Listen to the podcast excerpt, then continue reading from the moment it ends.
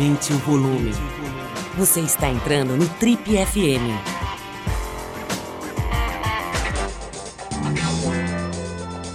Oi, aqui é o Paulo Lima e a gente começa agora mais um Trip FM, o talk show da revista Trip.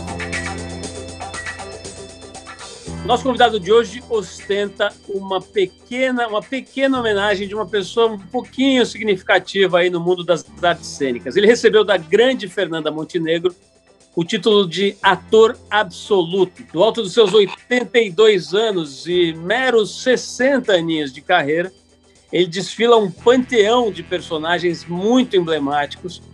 Por exemplo, ninguém menos do que o queridíssimo Dr. Vitor do Castelo Ratimbu. Raios e trovões. Ou o mordomo Eugênio, um dos suspeitos de matar Odette Reutemann na novela Vale Tudo.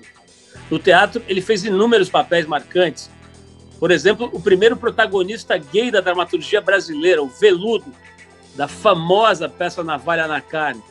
Um ferrenho defensor da transformação pela arte, ele levantou a bandeira da diversidade ao lado de Gilberto Gil, com quem trabalhou no Ministério da Cultura. O Gil, aliás, é quem assina a orelha do livro que o nosso convidado de hoje, o grande, o enorme Sérgio Mamberti, está lançando agora, sua biografia, chamada Sérgio Mamberti, Senhor do Meu Tempo. Uma biografia deliciosa, aliás, lançada agora pelo nosso querido entrevistado aqui do Trip FM de hoje, esse enorme atriz, como eu já falei, também um grande produtor, diretor e artista plástico. Bem-vindo, Sérgio Mamberti, maior prazer, uma honra mesmo receber você aqui no nosso estúdio virtual. Seja bem-vindo, Sérgio. Muito obrigado, querido. Para mim também é um prazer estar aqui com vocês. É, ocupando esse espaço aqui para divulgar o meu livro e batendo esse papo. Ô, Sérgio, basicamente o conteúdo do livro é uma das coisas mais legais do mundo, que é a sua vida, né? Então, eu queria saber uma coisa, eu vi aqui, eu não sabia, eu, já, eu lendo aqui trechos do livro, eu descobri, por exemplo, desculpa a minha ignorância, eu não sabia que você é de uma cidade, uma das cidades que eu mais gosto no mundo, que é a cidade de Santos, né? Eu acho essa cidade uma coisa meio, meio charmosa, meio misteriosa. Fale-me um pouco sobre o que é ser Santista, Sérgio. Ah, olha, isso foi certamente uma coisa marcante na minha vida, porque eu nasci, a minha família, é, tanto de parte de pai como da parte de mãe, é, nós tínhamos uma. É, eles tinham uma participação muito viva na vida marítima, sabe? O meu avô paterno, italiano, da Sardenha, ele viajou o mundo inteiro, é, falava 11 línguas, e no final ele resolveu, no final da vida, ele era casado com uma italiana, é, morar em, em Santos, mas primeiro ele morou em Buenos Aires, aí a mulher dele não passou bem com o clima, eles vieram para Santos e minha avó era uma jovem santista e, e a esposa dele estava muito solitária, estava doente, e ela passou a ajudar ele na, a cuidar dela, entendeu? Aí ela morre e ele pede ela em casamento. Aí meu avô já tinha quase 60 anos e minha avó tinha 20 e poucos anos, entendeu? Então, meu avô era um lobo do mar, ele falava 11 línguas, era um homem ilustradíssimo, sabe? Ao mesmo tempo, o lado da minha mãe, a mamãe é natural de São Sebastião e Caiçara. Então, essa proximidade com o mar, e Santos é uma cidade marítima, né? Ela é esse universo extenso, vasto, portas abertas para o mundo, né? Isso tudo enriqueceu muito a minha infância, sabe? E meu avô era fiscal aduaneiro, então eu ia com meu avô fiscalizar os navios no cais, entendeu? Não tinha essa coisa de avião, entendeu? É, as viagens internacionais era tudo por mar. Então era uma coisa impressionante como a gente estabelece uma, uma relação assim meio romântica mesmo, sonhadora hoje a, a, vantagem, uma das vantagens né, de você ter 82 anos e 60 de carreira é que quase todo mundo que está vivo hoje te conhece e lembra de algum personagem seu, de alguma situação muito gostosa na vida, né? Agora, eu queria saber o seguinte: como é que um garoto de Santos, nessa época, vai parar no, no, nas artes cênicas? Como é que foi a tua trajetória ali no início? Mamãe era professora, né? Então, a minha mãe incentivou muito a leitura. E papai era diretor social do Clube Internacional de Regatas. Então, ele trazia, como todo bom italiano, entendeu? Espetáculos de teatro com Procópio Ferreira. Ele, ele, ele fazia toda a parte de animação eh, social do clube, com festas caipiras, carnaval, eh, festa da primavera, eh, e sempre tudo. Nós éramos sócios do Centro de Expansão Cultural, então, uma vez por mês, a gente via um concerto, era uma coisa. E todo, todo ano, nas férias, papai nos levava para São Paulo para ver teatro, para ver cinema. Os cinemas ali da, da, da Cinelândia Paulista eram deslumbrantes, o Ipiranga, o Marabá, o Arte Palácio, o Metro.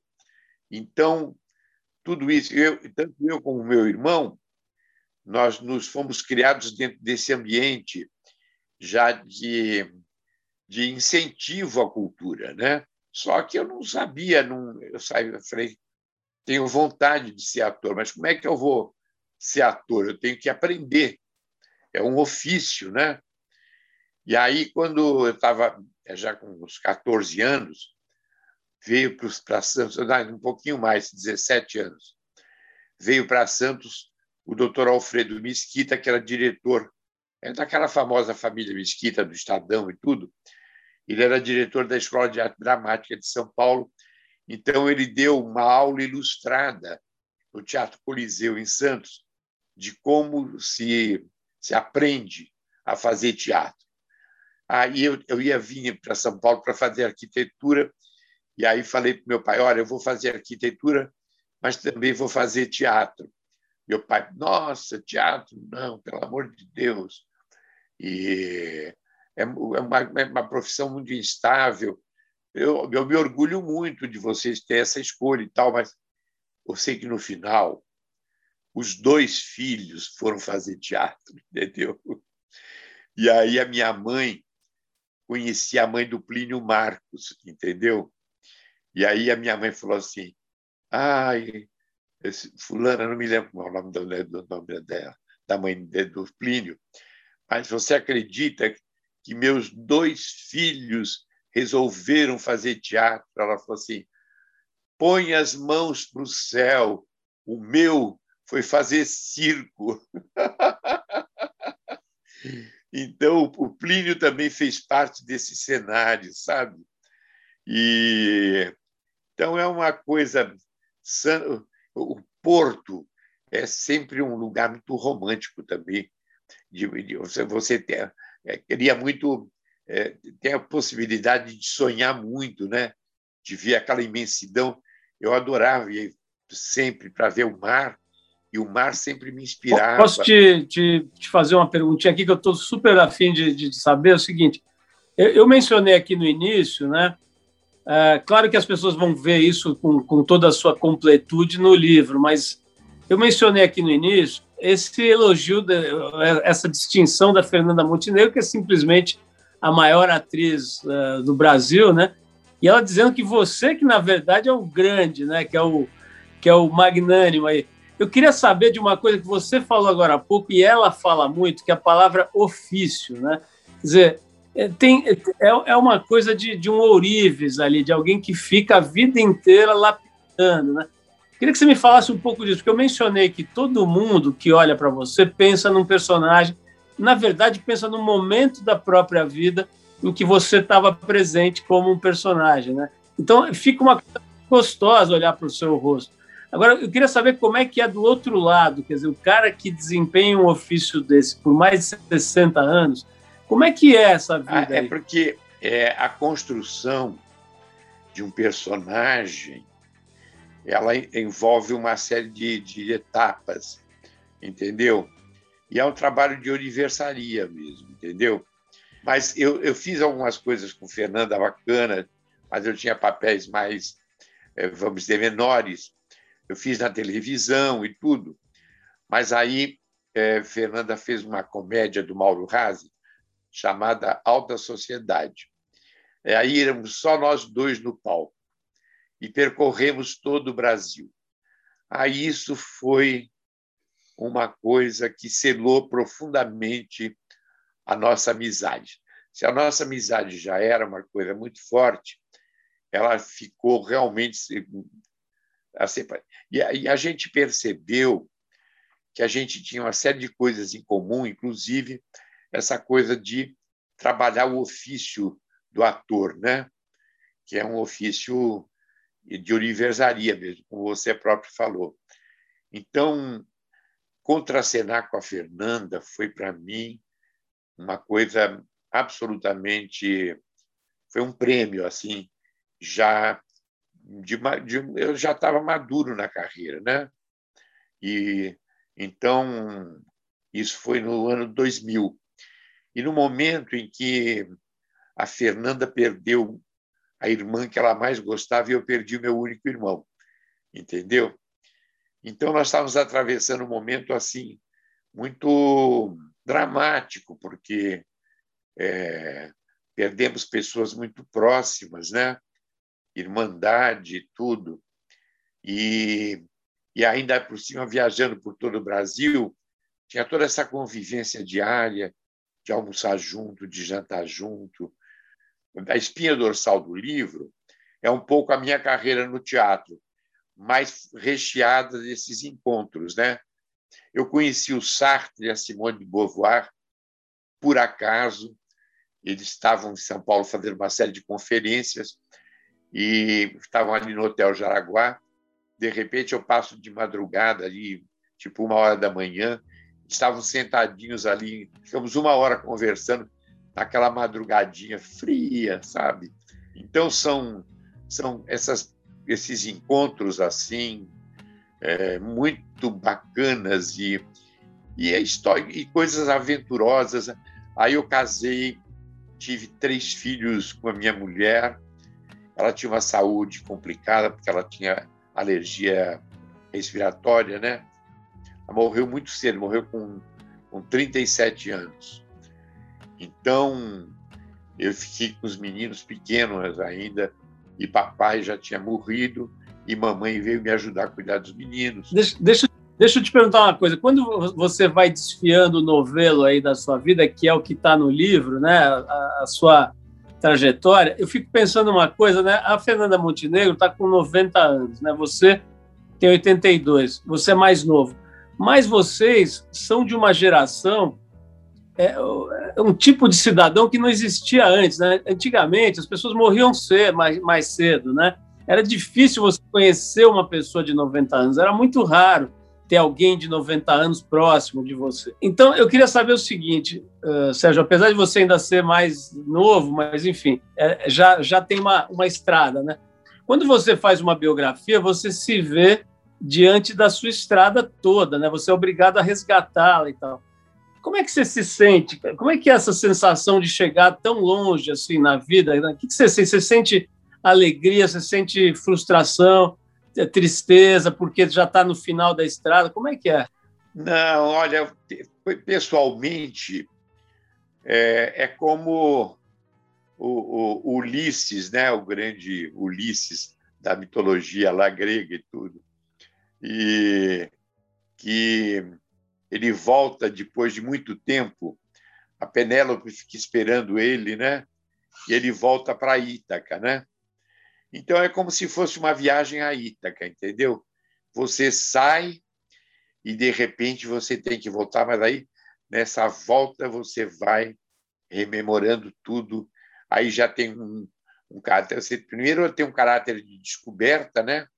Que a ida, a aventura, e depois na volta já é a maturidade, já é uma já é uma reflexão sobre toda essa, essa jornada. Né?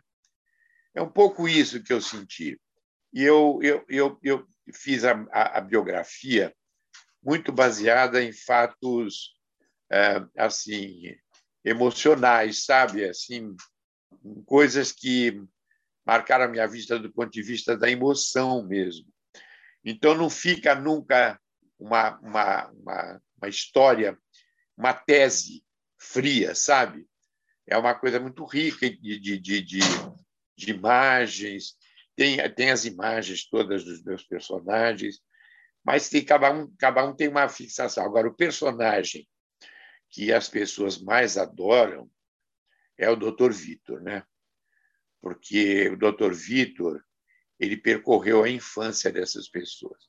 Você não acredita o que é encontrar o, uma pessoa que curtiu o Castelo Ratimbum desde de jovem. De, é uma coisa.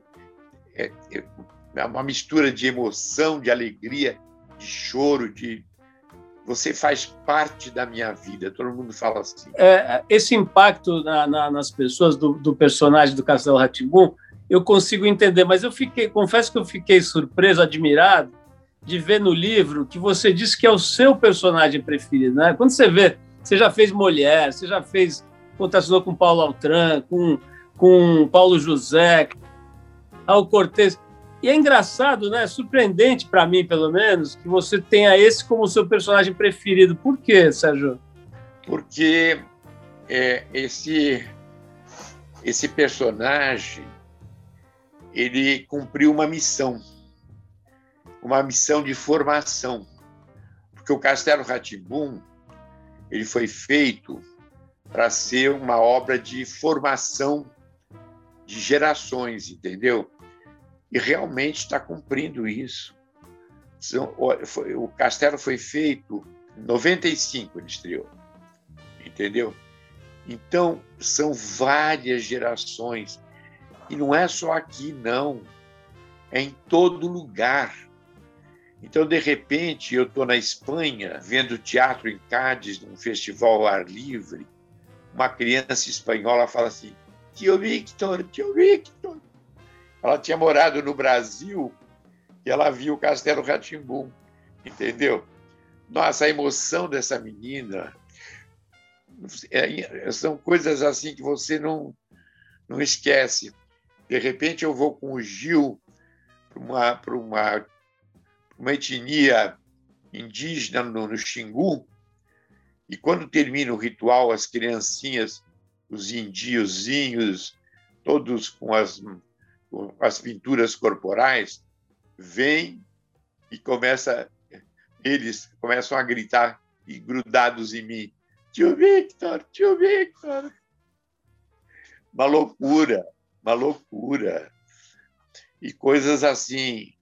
Você salvou a vida do meu filho. Meu filho não queria comer. Aí eu disse que se, você, se ele não comesse, eu ia falar, chamar o doutor Vitor para falar raios e trovões para ele. E aí salvou a vida do menino, porque ele passou a comer de novo, entendeu? Então são coisas assim muito especiais, muito especiais. Agora eu tava, é, eu tive no hospital para fazer exames, esse negócio todo. Os enfermeiros disputavam para ver quem que ia me cuidar.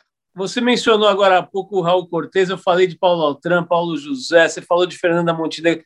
Você, você contracenou com todos os grandes atores e atrizes brasileiros. Cacilda Becker, Cleidiácones, é, Raul Cortez, Paulo Altran, Tônia Carreiro. Então, essa grande família vai se unindo, né?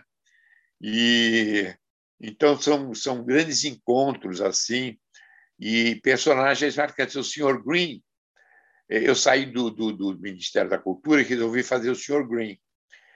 Primeiro eu fiz aquele nazista aí da, da Flor do Caribe que foi reexibido agora, né? Foi um bom trabalho, um trabalho difícil. É, é difícil fazer um vilão como ele, que é um nazista, né? É uma coisa pesada. Mas foi um, um, um personagem que me deu muito prazer de construir, porque ele me assegurou de que eu tinha, não, o, o, teatro não tinha me esquecido e que eu não tinha me esquecido do teatro. E aí, em seguida, eu faço o, o Visitando o Sr. Green, que foi um grande sucesso do Paulo Altran, entendeu? E aí, cinco anos em cartaz. Eu fui parar, fui parar em Moscou fazendo esse espetáculo. Você é como se fosse se eu estivesse conversando com um jogador de futebol que jogou com desde o Pelé até o Neymar. Vou te fazer uma pergunta que talvez seja impossível de responder, mas assim como o Pelé é considerado um jogador completamente acima de todos os outros, teve algum ator ou atriz que você entende que tenha um talento e um dom acima do, do, do, do dos outros todos? para mim, é sempre tem, é, é, tem esse encontro muito pessoal entendeu? É claro que é, nós temos grandes atores, entendeu? É, temos o, o Paulo Altran, temos o, o, a, o Raul Cortez, é, são atores assim, mas eu conheci atores de outras gerações, como Jaime Costa, entendeu? Então eu, eu percorri, aí eu, eu consegui conviver com várias gerações de atores uma atriz como Marília Pera, por exemplo, deslumbrante, entendeu? E Tônia, uma grande atriz, Madalena Nicol, que, que, que é, eu fiz um espetáculo só com cenas shakespearianas com ela. Talvez eu seja o ator que mais fez Shakespeare no Brasil. Eu fiz muitas obras do Shakespeare, algumas duas vezes, em personagens diferentes, entendeu? Queria te perguntar uma coisa que é, é, é, o seguinte: na semana passada, nós estamos gravando esse, esse programa dia 18 de maio, né? Na semana passada, se eu não me engano, no mesmo dia, faleceu o prefeito de São Paulo, né, o Bruno Covas, e a Eva Vilma, né, que o, o Bruno Covas com 41 anos, Eva Vilma, se não me engano, com 88, alguma coisa parecida. 87. É, eu estou lendo aqui na sua, no seu livro né, a menção ao falecimento do seu companheiro de mais de 40 anos, né, Edinardo, né? Como é que você lida com a morte, sabe? O que você pensa sobre a morte, vendo isso acontecer e tendo vivido tanto tempo? A morte é, um, é a separação né, física, né? Então, é, com a minha mulher, é, foi uma relação muito profunda. Foram 18 anos, mas ela me deu três filhos e foi uma coisa assim, uma, uma, uma, era um encontro de almas, sabe?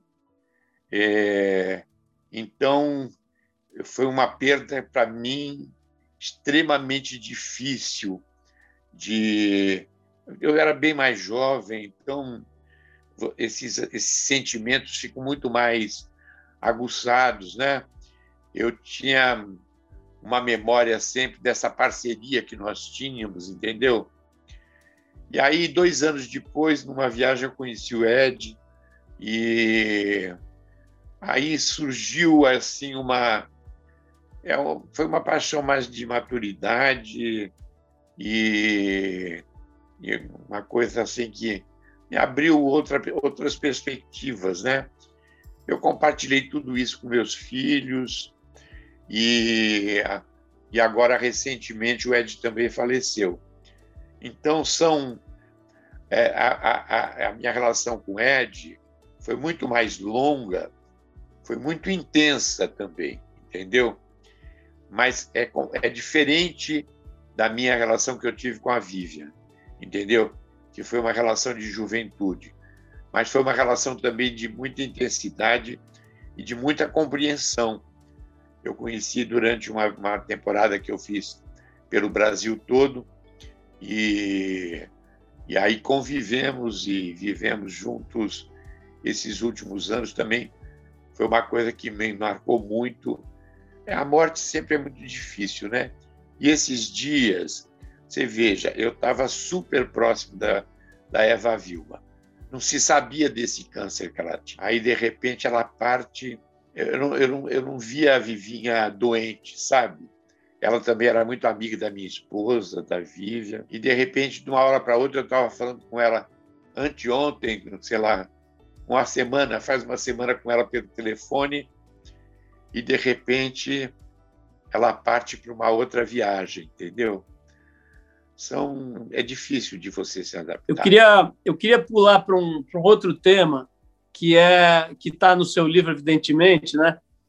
Que é o seguinte: você muito, a sua vida tem assim, é praticamente no tablado ali no, no, no palco do teatro, né? Mas você acabou de falar do Dr. Vitor, né? E, e, televisão, que é um negócio muito importante também na sua carreira.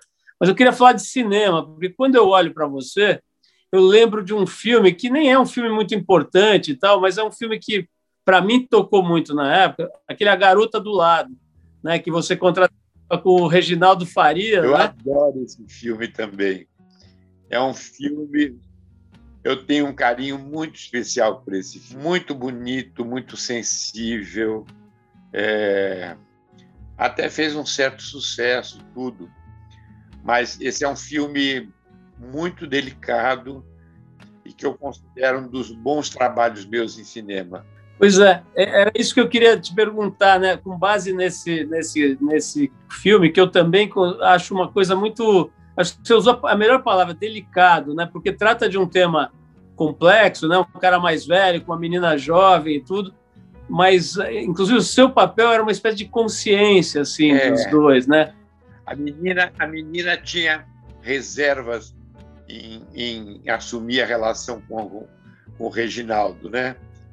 E eu falei, não, não, não se furte ao amor. É, vale a pena quem estiver ouvindo a gente procurar esse filme, que é um filme muito bonito, muito singelo, né? E, e feito numa época e retratando uma, uma coisa assim de, vamos dizer, de, de é, é, vida cotidiana de classe média ou média alta, que não era o foco naquela época, né? Então, ele tem um sabor muito especial.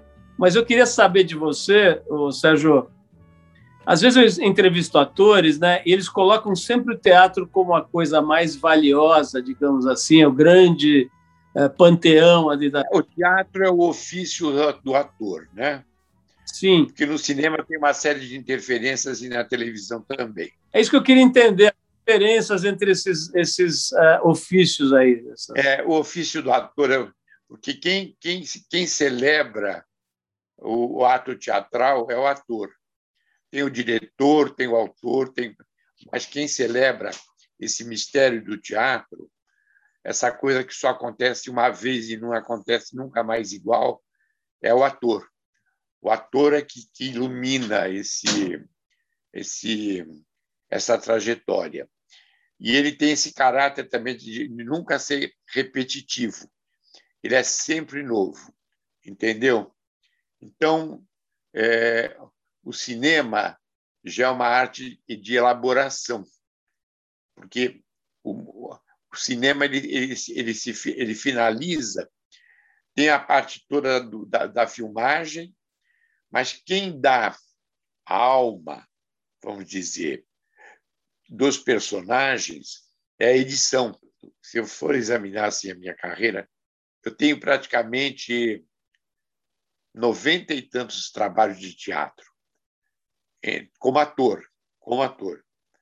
Mas eu tenho muitos, muitos também como diretor e como produtor. Sérgio, é, eu, eu, pensando aqui com toda essa tua bagagem, né, essa tua carreira, 60 anos de.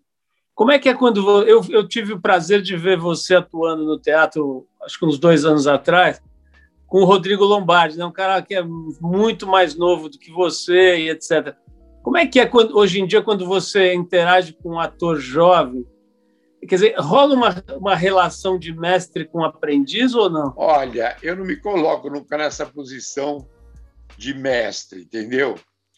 Mas eles acabam sempre usufruindo dos meus conhecimentos, entendeu? Mas eu também aprendo com eles, porque são visões novas do mundo. Rodrigo é um ator jovem, muito talentoso, entendeu? Ele, é, o problema do Rodrigo ali é que ele faz muita televisão, né? Então ele tinha que estar com o pé mais forte do teatro, né? E que o teatro é que é essa estrada, esse, esse, esse o, o, o terreno do ator é o teatro.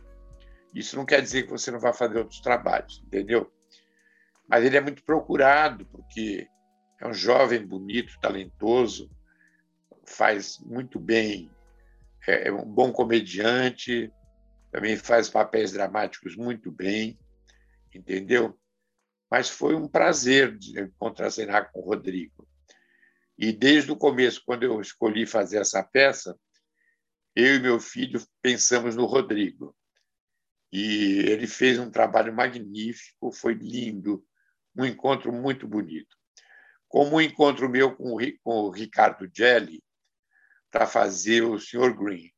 O Ricardo também é um ator, é um ator de teatro, mas maravilhoso. Ele faz cinema também, ganhou até prêmio, mas ele é um grande ator de teatro também. Então é é muito bom.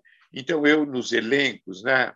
Eu a gente naqueles intervalos e no momento que a gente está construindo o personagem, eu acabo contando muitas histórias, falo de encontros com personalidades e tudo.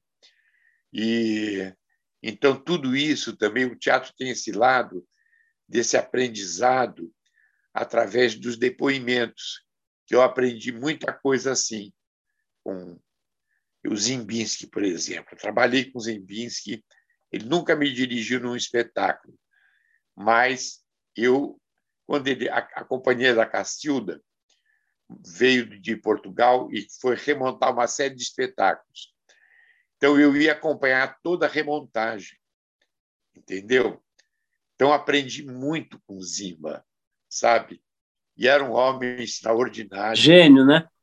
Deixa eu te perguntar uma coisa para a gente terminar, que o nosso tempo já está no final. Eu queria, além de falar do livro, recomendar para as pessoas, né? O livro tá, já está nas livrarias, né? Já, nas livrarias virtuais, inclusive, né? Amazon, é, é, edições Sesc, e as pessoas que estão lendo estão adorando, porque justamente ele tem esse caráter de contar histórias. Eu sou contador de causos. Ô, Sérgio, Última pergunta, recomendando mais uma vez que as pessoas vão atrás do livro Sérgio Mamberti, Senhor do Meu Tempo. Mas queria saber o seguinte: a gente falou que a, a, a Fernanda Montenegro está com 90 anos, né? Você está com 82, então eu queria saber o seguinte: onde você quer estar tá e, e, o que você quer estar tá fazendo quando você chegar na idade da Fernanda aos 90 anos? Ai, bom, eu vou dizer uma coisa para você. É a mesma coisa. A Fernanda agora ela tem falado que ela tem que diminuir o tempo dela, vamos dizer, escolher, fazer escolhas é, dos trabalhos, né? Eu, a minha casa aqui, o meu Castelo Ratibum, é, é uma casa maravilhosa aqui na Bela Vista, onde eu vivi 50 anos. Meus filhos ficam preocupados que tem escadas e tudo, mas essas escadas são um bom exercício para mim, entendeu? Então, estamos assim. É, vamos ver o que, é que acontece para o futuro. Se eu vou continuar, se não, vou para um, um, bom apartamento aqui. Eu gosto muito de ver cinema e vamos ver o que, que, que acontece. Mas, e fazendo meu teatrinho, fazendo. É, eu, eu tenho agora um novo acordo que nós estamos fazendo com a TV Cultura. A gente vai fazer os tempos do Dr. Vitor. São episódios filmetes de 12 minutos, entendeu? Mas com novos sobrinhos do Dr. Vitor e, e falando sobre atualidades e sobre história também, entendeu? A história do mundo desse país. Vai, vai ser para o segundo semestre aí. Pessoal, vou pedir licença para falar um pouquinho sobre o Trip Transformadores. É, para quem não viu, a gente estreou na, no sábado passado na TV Cultura a série de cinco programas que estão levando o Trip Transformadores para a plataforma da televisão aberta. Né? O programa vai, foi ao ar no sábado às 10 da noite e vai ao ar nos próximos sábados, os próximos quatro sábados, né? são cinco programas. Então amanhã, para quem está ouvindo a gente na sexta-feira, amanhã às 10 da noite na TV Cultura tem o segundo episódio da série do Trip Transformadores na TV. Né? Como todo mundo sabe, o, o Trip Transformadores é o prêmio da Trip, todo mundo que nos ouve pelo menos sabe, né?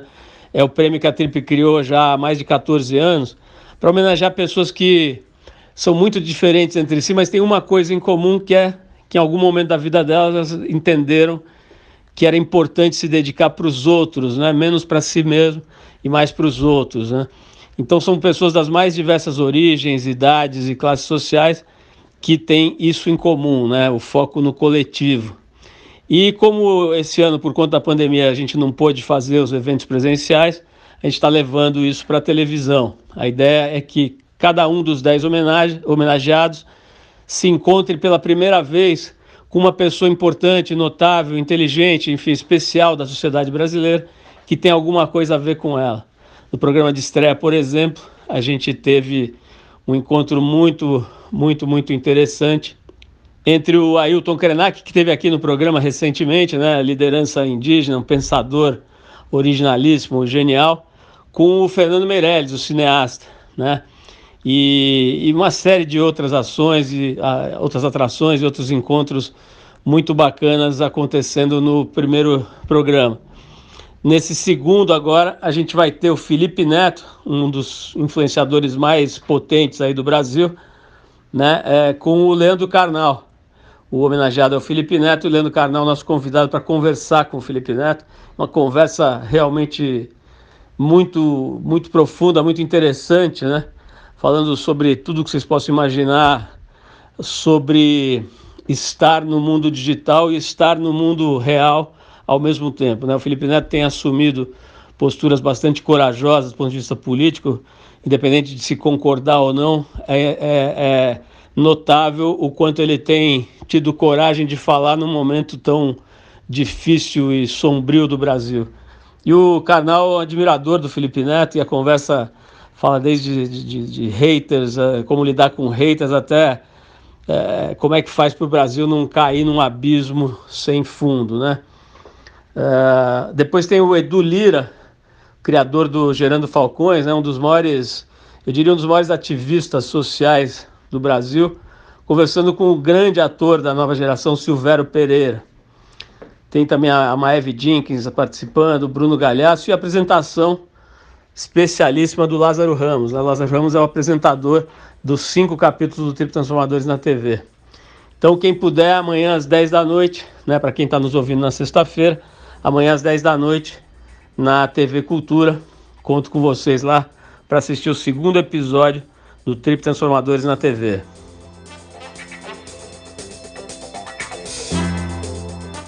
Genial, Sérgio. Olha, quero te agradecer demais. Assim, foi uma honra para mim bater esse papo com você. Quero mais uma vez recomendar as pessoas para procurarem o livro Sérgio Mamberti, Senhor de Meu Tempo. Tem umas fotografias incríveis. É um livro muito bem elaborado, muito bem editado. Né? É, é realmente um trabalho que precisa ser visto. Eu já vi e recomendo. E só te agradecer, Sérgio, por uma carreira tão gostosa, tão maravilhosa, tão afetuosa, né? E que deixa, que deixa a gente com essa sensação de carinho, assim, quando a gente te vê, é como se a gente estivesse vendo um pedaço da gente mesmo, né? Então, obrigado por tudo isso. Obrigado, Paulo. Olha, é, vou dizer uma coisa para você. Eu estou sobrepujando, estou é, vencendo e tô, continuo na, na, super ativo. Você ouviu mais uma edição do Trip FM, uma produção da Trip no ar há mais de 36 anos. Direção e apresentação Paulo Lima, produção, roteiro e edição Giovana Amorim. Se você quiser ouvir outras entrevistas nas edições anteriores do programa, é só ir ao tripfm.com.br ou procurar por nós na plataforma digital onde você costuma ouvir os seus podcasts preferidos. Nós estamos em todas elas, Spotify, Deezer e outras. Semana que vem a gente volta com mais uma conversa boa aqui no Trip FM. Abração e até a próxima!